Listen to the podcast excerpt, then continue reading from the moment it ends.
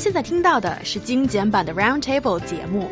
想收听并下载一小时完整节目，请关注我们的微信公众账号 EZFM Roundtable，然后发送关键词“完整版”获取下载方式，或者直接下载轻松调频 App。I can see that people are getting all excited about this tr- A traditional Chinese medicine cure to sunstroke that is called Huoxiang Zhengqi Shui. And for anybody who's lived in China for a couple of years, you must have heard of this. Except me. Oh, you haven't? I haven't. Yeah, we'll have it for you, Ryan.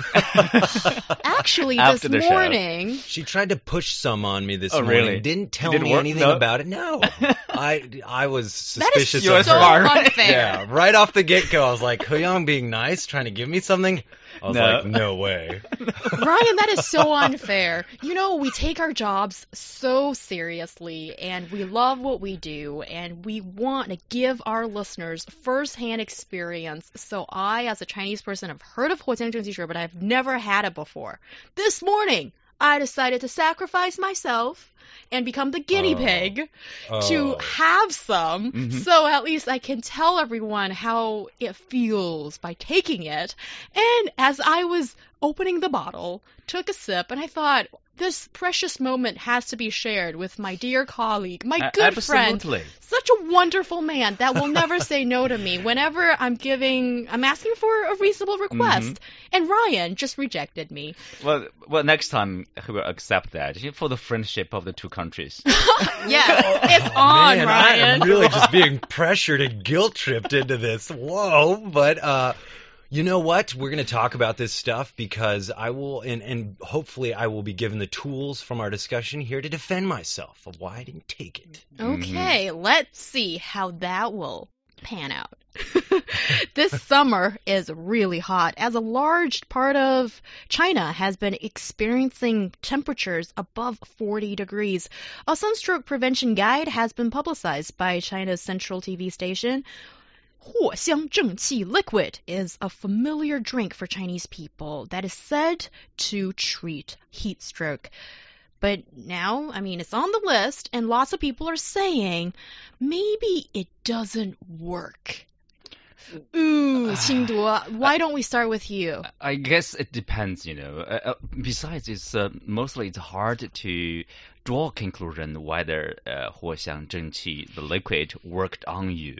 I mean, after you get the medicine prescribed from your doctor, you know, usually you take this medicine together with other kind of drugs. So uh, there's a mixed uh, uh, pot of drugs. So you don't know which one worked on you, right? But this is a problem. Very dangerous. If you're taking Western medicine, traditional Chinese medicine, and various kinds, and you're just like a medicine bucket, and well- that's not good for health. Well, this is another topic, I guess. You know, it Mhm. depends on the doctor, right? Um, so It doesn't sound like it's been prescribed by doctors. you, you, you know, yeah, you have to have the trust in a doctor, so they, um, you know, prescribe the medicine for you. Maybe a, a combination of. Uh, of drugs, right? That will work the best for you. So, but anyway, coming back to Huoxiang Zhengqi liquid, usually it is uh, this uh, uh, at the start of the dog days of summer, you know, in northern China. Usually, I think in whole China, basically, the middle of uh, it starts from the middle of uh, July until the middle of August. Basically, the whole month, you know, it's so hot. You know, people take uh, Huoxiang Zhengqi liquid to prevent uh, from suffering from this heat stroke, or sometimes if you get a cold, uh, you probably will also get uh, the Huoxiang Zhengqi liquid to cure your cold. In summary, pe Chinese people differentiated the cold from uh, different cold, different kind of cold. Like in summer, you have a different kind of cold from that one you got uh, in winter. So they say for this summer coat, you use Huoxiang liquid, but that's the general understanding, I guess. And last time I tried it, it's still in college time. I I I, I, I, remember the taste. It's not um, that pleasant, let's say. It's a bit strong. Uh, probably I don't want to continue. Uh, the thing is, like, I don't, I didn't know whether it worked on me or not. But remember, if you uh, got a common cold, usually it takes a few days to recover. You know, whether you take the medicine or not. Yeah, that's true. And as a guinea pig, a round table guinea pig, I did try this thing out this morning. And yes, I've been suffering from a cold, and uh, recently it's gotten better, but I don't mind trying Mhm. a, a new form of You're brave. medicine for me. And uh, yeah, it was spicy, it was strong, and I think it might have an effect in curing cold, but I wonder about heat stroke. And just one thing I'd like to highlight for people, and you can question my intention. Um, apparently there's 40 to 50% of alcohol content in this huoxiangzhengqi liquid. So, um, yeah, I was deliriously happy after having that medicine. Oh, so, oh, yeah. some secret. so, Ryan, after you doing your research, what do you think this does it have an effect on curing heat strokes? Well, if you, first of all, if you live in uh, any of these cities, China's top 10 hottest cities, um, these being Chongqing, Fuzhou, Hangzhou, Nanchang, Changsha, Wuhan, Xi'an, Nanjing, Hefei, and Nanning. Well done. Yes, if you live in these Good cities, Chinese. you should not be drinking this to help you deal with heat stroke. Let's talk about heat stroke.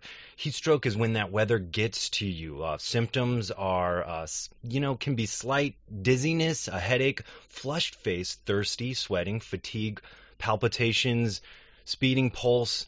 Basically, you just feel really, really bad. And this uh, happens when the temperatures rise to over 38.5 degrees Celsius.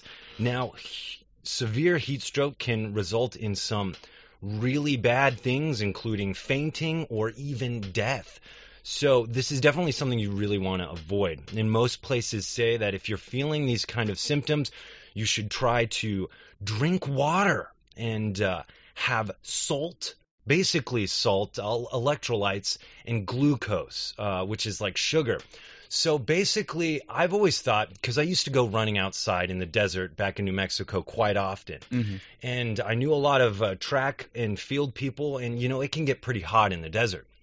And so, um, during things when they were training to do marathons and whatnot, they would say, you know, oh, we always drink or we always take with us on a long run Gatorade. And I was like, well, why don't you take water with you? And they're like, well, something that helps your body sweat more and uh, able to fend off the heat more and, and function more in the heat is glucose, which is basically like, as I as I've heard and understand, sugar, Mm-hmm. as well as electrolytes, which is like salt.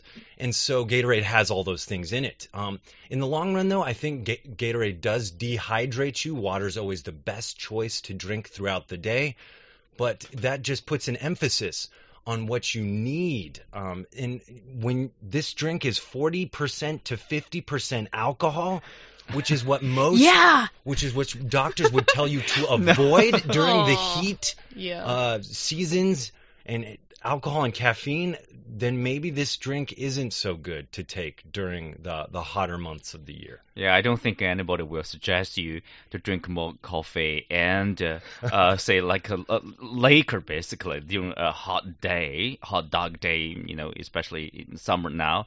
Uh, so yes, I think I I didn't realize until I read this story like it contains 40 to 50 percent of uh, of liquor. That's really uh, I think quite strong, and I It's very wonder whether you know that's suitable for kids or for young young you know people. Oh, that's an interesting point because it seems like the whole of China drinks Right. 藿 So 香正气水。 maybe parents should be um, more careful. That's the interesting part because it seems like science is telling a different story. Mhm. That this is not useful. 藿香正气水 is not useful for uh, fending off heat. But why is it that it seems like everybody buys the concept in China. And even till today, when information technology is all available and there's you know so many open discussions that's carrying out but people still think that huoxiang zhengqi liquid is what you should definitely have when you feel bad under the sun well, you know, tradition uh, Oh. persists, and the tradition is strong for a lot of people. Remember, I can give you other examples like a sanfutie, so-called sanfutie remedy. It's a plaster um, made uh, of this traditional Chinese herbal medicine. It's said to be, uh, you know, very effective to cure uh, like asthma, uh, arthro- uh, ar- arthritis. You know, it's uh, so-called like uh, you know, uh, winter disease, summer cure, literally translated from Chinese. Yeah, yeah. So uh, many people believe in that. Personally, I question that practice because there's no way to check the results. Uh, you know, you have four patches uh, the size of a credit cards on your back, and then you want to check whether you will get better. I mean, your your physical health. Uh, say 12 like, s- uh, six six months later how is it possible to check how is it possible to know whether it worked or not i just question the scientific process of that and also o- other practice like i think some of the practice are not up to date let's say like a uh, six months 坐月子 it means uh, it's a chinese practice uh, for women uh, when they deliver the uh, the baby you know uh, and then you have one month time to stay indoors basically no exposure to water no exposure to uh, public space window closed and cover your body cover your head no shower for one month how is that bearable for modern young people now? But in the past, as a practice, I understand that because there's no air conditioning at that time, no heating system at that time. But now, I think you know part of that probably is useful. Like you know, after um, uh, what- is the word postpartum? Uh, Yeah, you know, yeah. yeah, the woman. You, you know, you are suffering from this. Uh, it's like a, a surgery, huge surgery. So you do need time to recover for your body.